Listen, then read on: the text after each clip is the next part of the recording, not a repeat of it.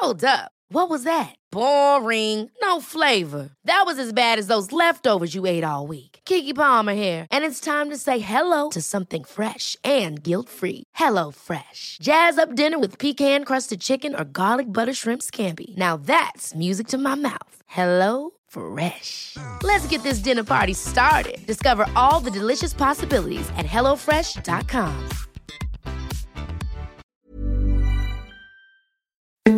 Escuchas. Escuchas un podcast de Dixo. Escuchas. Nutres. Nutrición y salud en Dixo.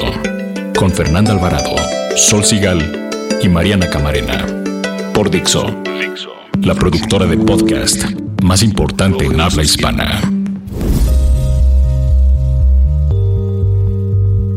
¿Quiénes de ustedes que nos escuchan, queridos podcasteros, vive intentando ser el mejor papá o la mejor mamá, el mejor amigo, el mejor atleta, un jefe insuperable, socio, empleado, vecino, profesionista, amigo, hermano? Todo. ¿Quién de ustedes llega a casa agotado todos los días de malas, con ganas de no hacer nada, pero se acuesta y no puede dormir? ¿Quién de ustedes se levanta por las mañanas agotado y le cuesta iniciar el día y cada que puede descansa porque siente que si no lo hace así va a colapsar? ¿Le suena? Pues a nosotros también. Y de eso vamos a hablar, pero antes que nada, hola, estoy hoy nada más con Fer, estamos muy tristes. Mariana se le Mariana, la vida. sí. Mira, después de 200 programas o no sé, podcast entre la tele y lo que ah, hacemos, sí, sí, pues algo tenía que suceder. Y ahora nada más, ahora somos nudos. Ahora somos nudos. no, pero somos nutres porque presenta a nuestro súper invitado. ¿Quién cree que está con nosotros? Está don Eugenio Garza Galvez y Fuentes, ni más ni menos. Y vamos a hablar con él de peso y estrés. Así que sin más y mandándole besos a Mariana, vamos a darle. Nutrición activa.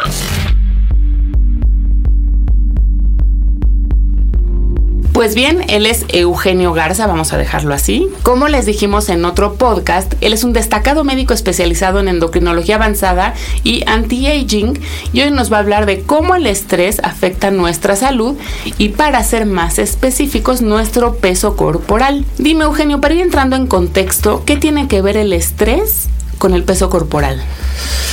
Nuestra respuesta de estrés eh, se va a través de las hormonas. Entonces nosotros tenemos una hormona que desafortunadamente se desencadena en situaciones de estrés, que se llama cortisol.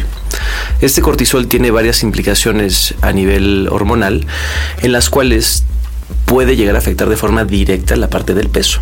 Entonces, cuando nosotros nos estresamos y hay gente por su tipo de personalidad, por su fuente de estrés, por el tiempo en la que lleva sometido este estrés, que se ve afectado o no.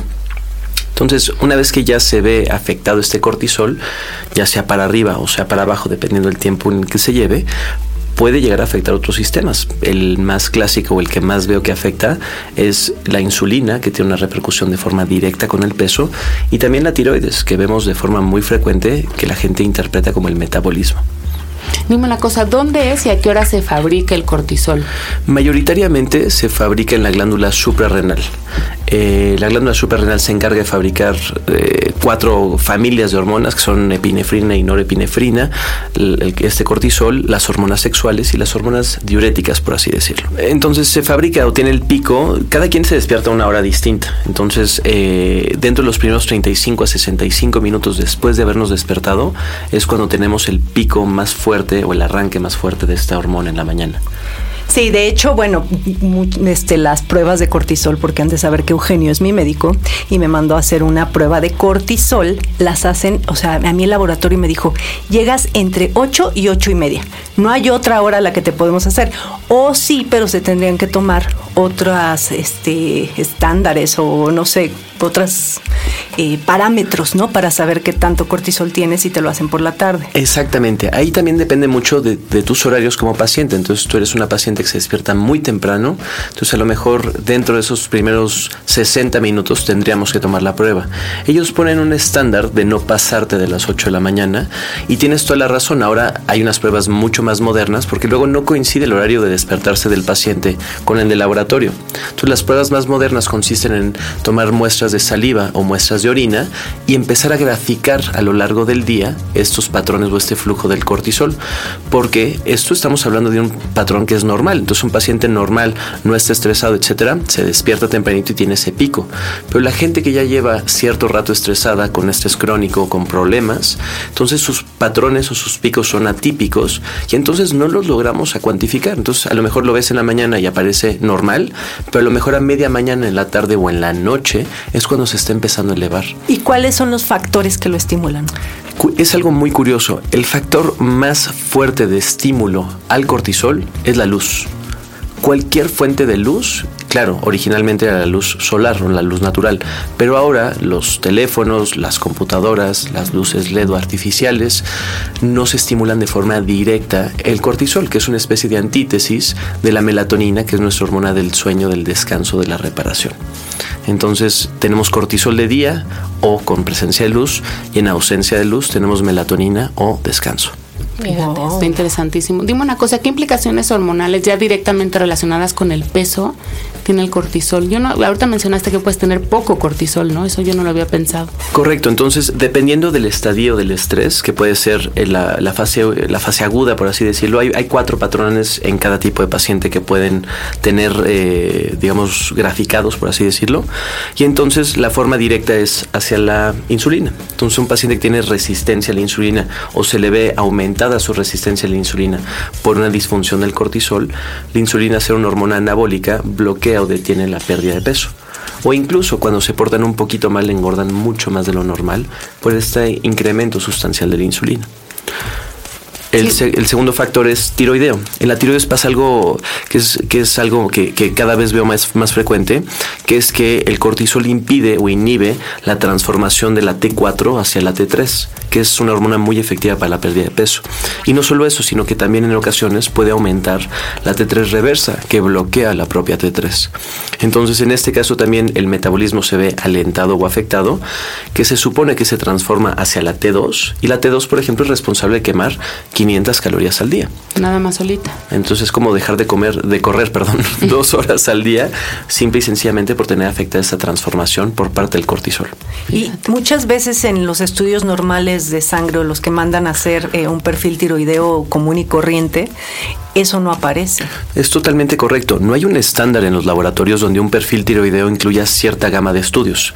Entonces yo normalmente lo que les solicito son las fracciones libres de las hormonas tiroideas, que son T3 y T4 libres, la TSH, la tiroglobulina, los anticuerpos antitiroideos y la T3 reversa, que estos deberían de ser o de llamarse un panel tiroideo, un perfil tiroideo completo.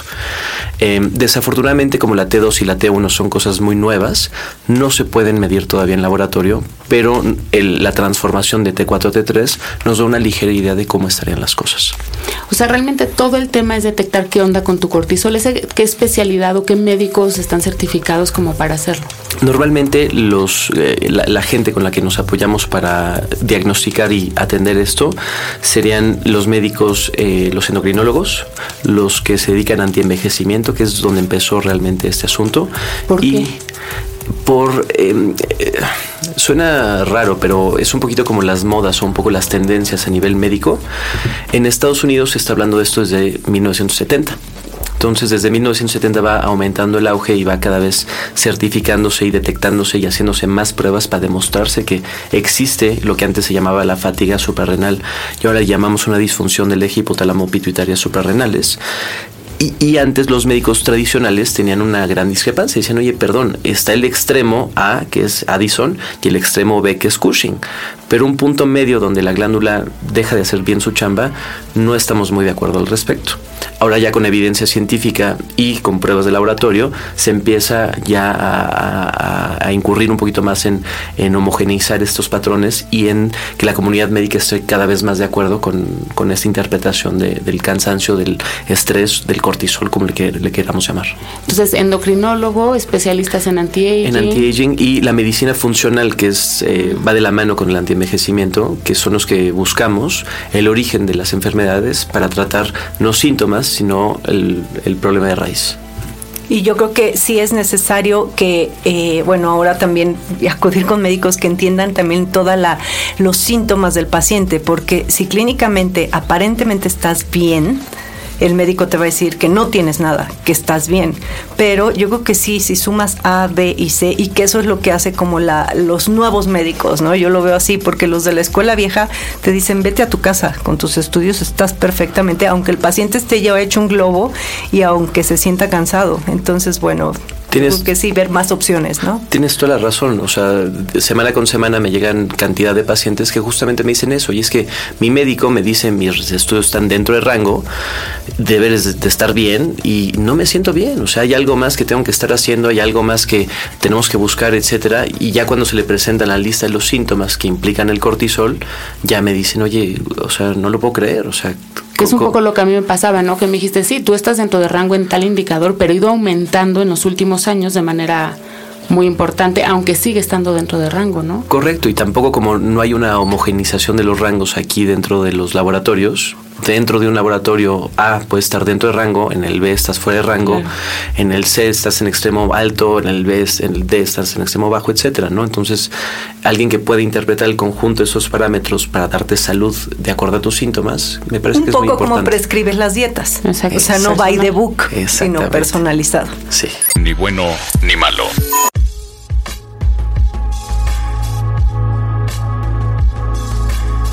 Oigan, pues que siempre sí les digo es este estrés en el que vivimos. Eh, sí, llegó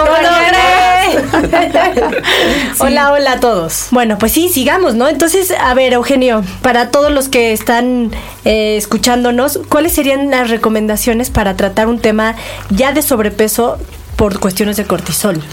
Lo más importante, lo que a mí me gusta decirle a mis pacientes es que no se desesperen ante el asunto del peso. Entiendo que es algo difícil Muy. De, darles a entender o, de transmitir, porque la gente normalmente lo que les estimula llegar a la consulta es eso, ¿no? Te dicen, oye, yo quiero bajar de peso. Oye, claro, el cortisol y la insulina, ¿no? Pero, o sea, pero entonces hacerlos entender que hasta que ese asunto no se arregle o no se atienda, no va a haber un resultado adecuado proporcional al esfuerzo en cuanto al peso. Entonces, las recomendaciones normalmente iniciales generales que podemos hacer es primero eh, lo que le llamamos los hábitos o los, la higiene del despertar y del sueño. Por ejemplo, el botón de snooze es el peor enemigo de nuestros pacientes con cortisol. Yo no lo uso. ¿Por qué? Porque cuando te despiertas entonces hay un primer despertar, le pones el botón de snooze y el pico de cortisol que se está empezando a fabricar o a subir vuelve a bajar. Y entonces segundo snooze, otra vez un pico y descenso. Y así sucesivamente. Y el pico del que hablábamos hace ratito matutino que es indispensable para el arranque o la marcha, no se logró. Segunda cosita, al principio es consentirte un poco. La falta o las disfunciones de cortisol te empiezan a dar momentos de antojo, ya sea de dulce o de salado, o bajones muy fuertes de energía. Entonces, el papá, digamos, de, de, la clasificación de esta enfermedad se llama James Wilson, te dice, oye, bueno, consiente a tu paciente y dile, bueno, échate una frutita, échate unas nuecesitas, échate un power nap, etcétera, ¿no? Y lo mismo, el momento de acostarse, tratar de establecer una hora definida o certera para dormirse. Entonces, ya ves, están bien mis siestas. Ah, Yo confieso que como y de verdad tengo que hacer una super siesta de 20 minutos y hasta solito me despierto en el momento y ya mi cuerpo dice, ya, párate. O sea, no me puedo seguir. Súper bien. Si te sigues, de hecho, se empieza a fabricar melatonina y entonces ya sale contraproducente. Por eso el power nap es tan importante y no las de dos horas. ¿Y qué tiene que ver eso del cortisol y estas siestas con que la gente que, y nos lo han dicho, se levanta y tiene ganas de chocolate, por ejemplo? En, lo que habíamos platicado, una de estas hormonas o la familia de hormona es la aldosterona. La aldosterona se encarga de regular justamente los niveles de sodio, de potasio y a veces por consecuente un poco de magnesio. Entonces el momento que hay fluctuaciones de estos niveles y o de los niveles de agua o de líquido corporal, el paciente empieza a tener ciertos antojos ya sea de dulce, de sal. Convenientemente de chocolate. O de chocolate. Claro. Entonces ese antojo eh, eh, eh, llama o, o es una respuesta a un llamado fisiológico. Entonces sí es, eh, claro, no es la barra completa de chocolate, ¿no? A lo mejor es un cuadrito y quitarse el antojo. O todo. Entre tres. Oye, Eugenio, ¿y qué pasa si una persona eh, pues no atiende? Porque yo creo que todo esto no nada más es por imagen, te van a ver para que las adelgaces, pero Sol y yo lo comentamos, dijimos, bueno, porque yo le decía, Sol, estoy feliz porque igual y ya me van a regresar a los jeans, me dijo, con que te regresen a tu buen humor, todo está bien. Entonces, bueno, o sea, va más allá de la imagen. A estar bien buenas, y le decía, con que estemos de buenas. Sí, sí. O sea, es fase 1 y fase 2, ¿no? La primera es estar de buenas, sentirte mejor, tener pila, o sea, todas las implicaciones que tiene el cortisol de forma inmediata y las implicaciones secundarias una vez que ya se arregla el cortisol, que en el caso de ciertos pacientes puede ser el peso, la insulina, los niveles de azúcar, el cansancio, etcétera, ¿no? La tiroides.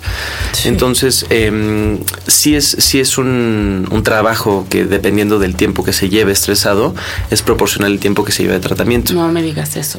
yo no me voy a estar cinco años con tratamiento si llevo diez estresada. Dime otra cosa, por favor. Este, ¿Cortinilla qué? no, pero va, yo creo que es, yo como que todo lo comparo con las dietas. O sea, cuando tú prescribes una dieta, pues le dices al paciente, espérate, vas a ir poco a poco, ¿no? Y habrá quienes respondan más rápido, que otras personas, ¿no? Correcto. Totalmente. Entonces hay gente que responde a las seis semanas y hay gente que responde a los seis meses. Entonces, claro, si ibas 40 años de tu vida estresado. Ya, que son seis pues meses, Sol. ya no es nada. O incluso hay gente que no sabía que tenía esto y la última etapa de esto es lo que le llaman, o antes le llaman el síndrome de burnout, que es de agotamiento ya absoluto. Híjole, a mí una vez me pasó y es espantoso. Eso es lo que te iba a preguntar, ¿qué pasa si no lo pelas? Es eso, justamente entonces te da una especie como de depresión, de burnout, de agotamiento. Y puede prestarse a confundirlo con, una depresión y te medican mal. Es correcto, de hecho uno de los síntomas es depresión o anedonia y ya y la gente ya no sabe. Entonces, erróneamente se, se medican o piden medicación a base de antidepresivos y claro, se sienten menos mal, pero no se está corrigiendo el problema. Híjole, por favor, si hay alguien por allá afuera que está así en estos síntomas, atiéndanse. Sí. Y sí, y a veces, y caigan con la persona correcta también. Sí. Porque es lo que comentaba. O sea, puede ser que te sientas mal y vas y pues, te dice el médico tradicional, no, pues, ¿estás bien? Vete pues a tu casa, estás loco. Sigues loquito, ¿no? bien, bien comer. Oye, Eugenio, y fuera del tema ya, como quien dice, alópata o no sé cómo decirlo, pero ¿qué recomendaciones como alternativas tú podrías recomendarle a alguien con este problema? El, eh, uno de los puntos más importantes fue el higiene del sueño y, em, claro, el tratamiento. Eh, de hecho, hacemos una mezcla que es entre herbolaria y alópata, porque medicamentos farmacéuticos per se son muy pocos los que afectan. Existe la cortisona, pero esta yo la, la tengo en un lugar como muy especial para casos muy avanzados o muy graves y normalmente nos vamos de la mano con herbolaria, que tampoco hay que minimizarla y es dirigida para cada tipo de paciente. Entonces la higiene, digamos, del día a día es súper importante y algo que a mí en lo personal me, me ha ayudado mucho es evitar las fuentes de estrés. Entonces, claro, podemos hacer cosas en conjunto para mitigar el estrés, pero primero es evitar la fuente. Claro. Yo en lo personal a mí lo que me estresaba mucho en esa ciudad es el tráfico, que bueno, creo que a ti hoy te toqué, es el claro ejemplo de lo que nos puede pasar a todos. Entonces yo lo que hice fue abandonar el coche y ahora me desplazo en bicicleta o en moto. Entonces, no puedo cambiar el tráfico, pero sí puedo cambiar la forma de, de Con respuesta. La que vives el tráfico. Exactamente. ¿no? Meditar puede ser una. Absolutamente. La meditación cambia las ondas cerebrales de cierta forma para que los patrones de cortisol no se vean afectados. Que esto puede ser a través de tai chi, qigong, yoga, meditación dirigida o una cosa que le llaman mindfulness, ah, que es una muy buena alternativa. Em, y sí. ¿Y si no te gusta eso? Es lo que te voy a preguntar. ¿O hay alguna actividad que no recomiendes? Porque yo pienso en el CrossFit y digo, seguro libera cortisol. Digo, a mí me encanta. O correr o este tipo de cosas. O... La verdad hay es que, saque estrés por ahí, pero ¿qué, exacto, ¿qué tanto se contradice? Es algo muy sui Regresando a, James Wilson, te pone el ejemplo de cada quien somos diferentes. Entonces hay gente que haciendo CrossFit se siente increíble al salir. Y sale y sale contenta y sale con más vigor, con más... Y está en la clásica persona que va al CrossFit y sale y está toda tranqueada. pedazos, Ajá, y está cansada y se va a dormir y no puede con su alma. A esa persona le está afectando ese tipo de actividad. Entonces más bien la respuesta al terminar cómo te sientes o cómo te fue que si te está funcionando o no como tratamiento. O sea que si yo del yoga salgo enojadísima porque no, no me gusta, no tengo No te lo recomiendo, exactamente. O si el yoga te causa problema para llegar por el tráfico. Exacto. Escuchas un podcast de Dixo. De Dixo. Pues se nos fue rapidísimo el tiempo y además de un tema que yo creo que a muchos, a muchos nos... ¿Nos afecta? Nos afecta, vivimos. Y yo creo que sí es como ahora la pandemia. Lo que pasa es que es poco aceptada, eh, pese a que ya hay mucha evidencia sobre, sobre que el estrés afecta. Muchos médicos aún todavía no están tan de acuerdo y van con la vieja escuela. Pero bueno, eh, mándenos todas las dudas. Eh, ya saben, nuestras redes sociales. En Twitter estamos como Nutres con número, Facebook Nutres TV, todo con letra, y un Gmail nutrestv arroba gmail.com. Eugenio tiene un Instagram que es eh, doc-eugenio. Ajá, o también donde te pueden encontrar. Eh, puede ser eh, a mi teléfono directo al 55 33 99 81 52. Muy bien. Pues ahí, están, los datos y búsquenlos si sienten que algo no va bien, si tienen sueño de 3 a 4 de la tarde y creen que no es normal. Yo soy Sol Sigal, en Twitter estoy como arroba Sol Sigal, en Facebook Nutrición eh, Deporte Sol Sigal. Ya saben, aquí estamos bien, de buenas, corre y corre, somos las tres de Nutres. Y yo soy Mariana Camarena, a mí me encuentran como arroba Nutrición Activa, pues yo descargaré el podcast que me perdí la primera parte del, podcast Eugenio, pero otra vez gracias por venir. Y el próximo podcast está buenísimo. Mamás, ¿qué les podemos enviar a nuestros hijos para el lunch? Adiós. Adiós. Nos vemos.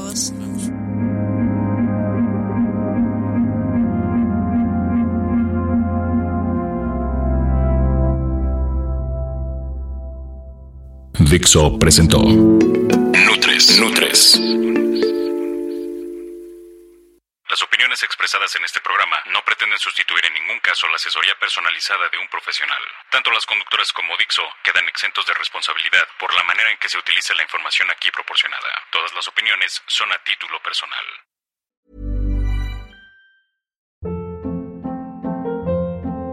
Hold up. What was that? Boring. No flavor. That was as bad as those leftovers you ate all week. Kiki Palmer here, and it's time to say hello to something fresh and guilt-free. Hello Fresh. Jazz up dinner with pecan-crusted chicken or garlic butter shrimp scampi. Now that's music to my mouth. Hello Fresh. Let's get this dinner party started. Discover all the delicious possibilities at hellofresh.com.